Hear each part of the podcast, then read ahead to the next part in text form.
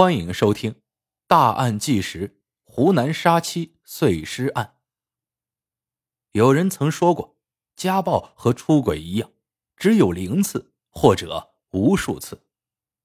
那个对你动了一次手的男人，多数情况下还会有第二次、第三次，以至于你都数不清了。当然了，有的男人会改，但谁敢保证？自己遇到的是能改变秉性的男人。归根结底，男人动手实施家庭暴力，就是因为性格有缺陷，控制不住自己的脾气。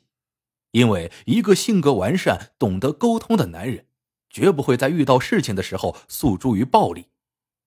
无论男人家暴后如何痛哭流涕的道歉，如何对天发誓的保证，依然不能改变他继续动手的习惯。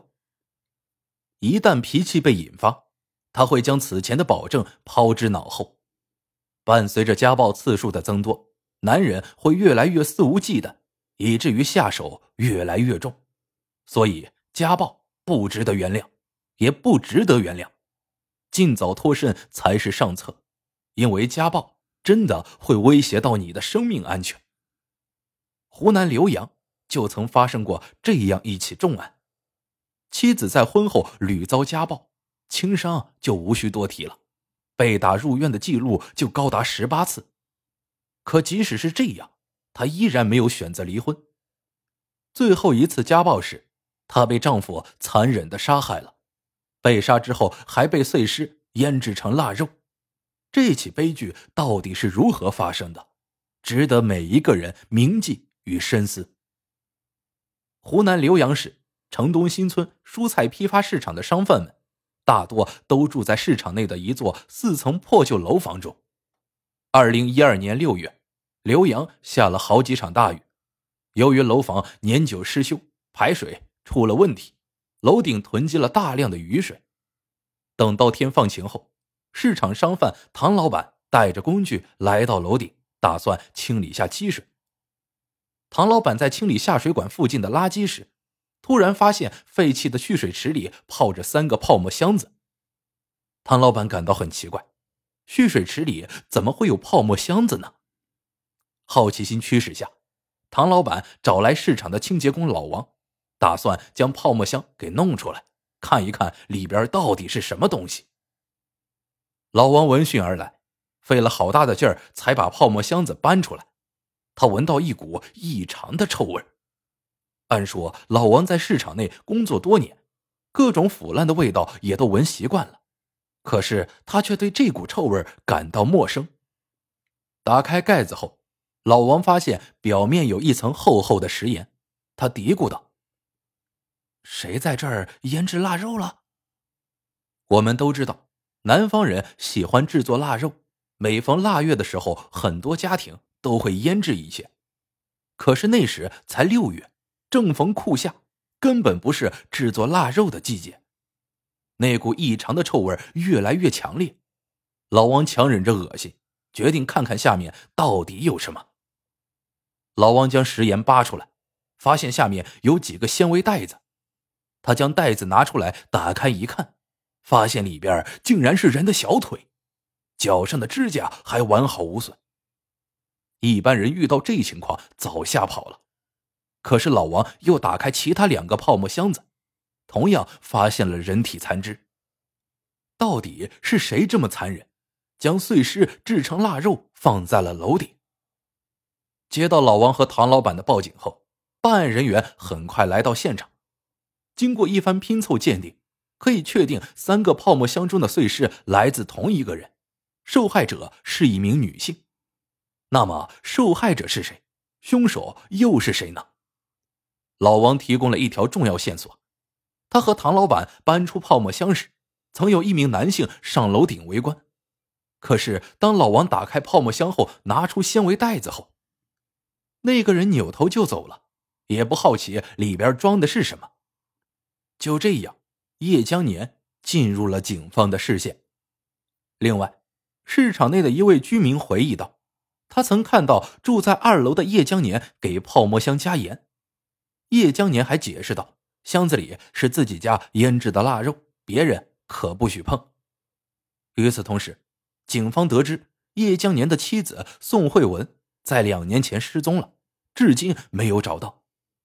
综合这些线索，办案人员认为受害者很可能会是宋慧文，而叶江年就是凶手。可当警方来到叶江年家时，发现他早已畏罪潜逃。经过九个多小时的围追堵截，叶江年终于不堪压力投案自首了。叶江年自首后，对于杀人一事供认不讳，楼顶的碎尸正是他的妻子宋慧文。叶江年和宋慧文是在二零零三年时通过朋友介绍认识的，两人可以说是一见钟情。谈了几个月的恋爱后，就携手步入了婚姻殿堂。可是结婚后，两人不断发生冲突，经常因为一点小事就开始吵架。而叶江年有时控制不住脾气，会对妻子大打出手。宋慧文有很多病例，其中因为外伤去医院就诊了十八次，每一次都是被叶江年打的。更加让人气愤的是，宋慧文怀孕七个月时。叶江年依然家暴动粗，将其打进了医院。宋慧文屡遭家暴，父母却劝她忍耐，因为娘家比较传统，认为离婚影响不好，所以父母希望宋慧文原谅叶江年，用实际行动去感化他。可是宋慧文的一次次的忍耐，换来的却是变本加厉的暴打。宋慧文开始变得郁郁寡欢，只能在日记中诉说痛苦。我好想好想解脱，好想好想离开这里，我好想和他离婚，可是我不放心我的儿子，因为他现在还小。我真的好后悔，好后悔和他结婚，最后悔的是生了儿子。二零零九年五月七日，二零一零年七月二十六日，叶江年中午的时候喝了不少酒，回到家后和宋慧文。再次发生争吵，叶江年借着酒劲儿，一怒之下将宋慧文掐死了。杀人之后，叶江年一下子清醒了。为了掩人耳目，他将妻子拖进厕所，用菜刀将其分尸成九块，然后装进了泡沫箱中。当天晚上，叶江年将泡沫箱搬到了楼顶，放到了废弃的蓄水池内。为了防止碎尸散发出臭味叶江年先后买了两百多袋食盐，对碎尸进行腌制。与此同时，叶江年告诉岳父岳母，宋慧文因为吵架离家出走了。宋家知道他们俩经常吵架，也就没把此事放在心上。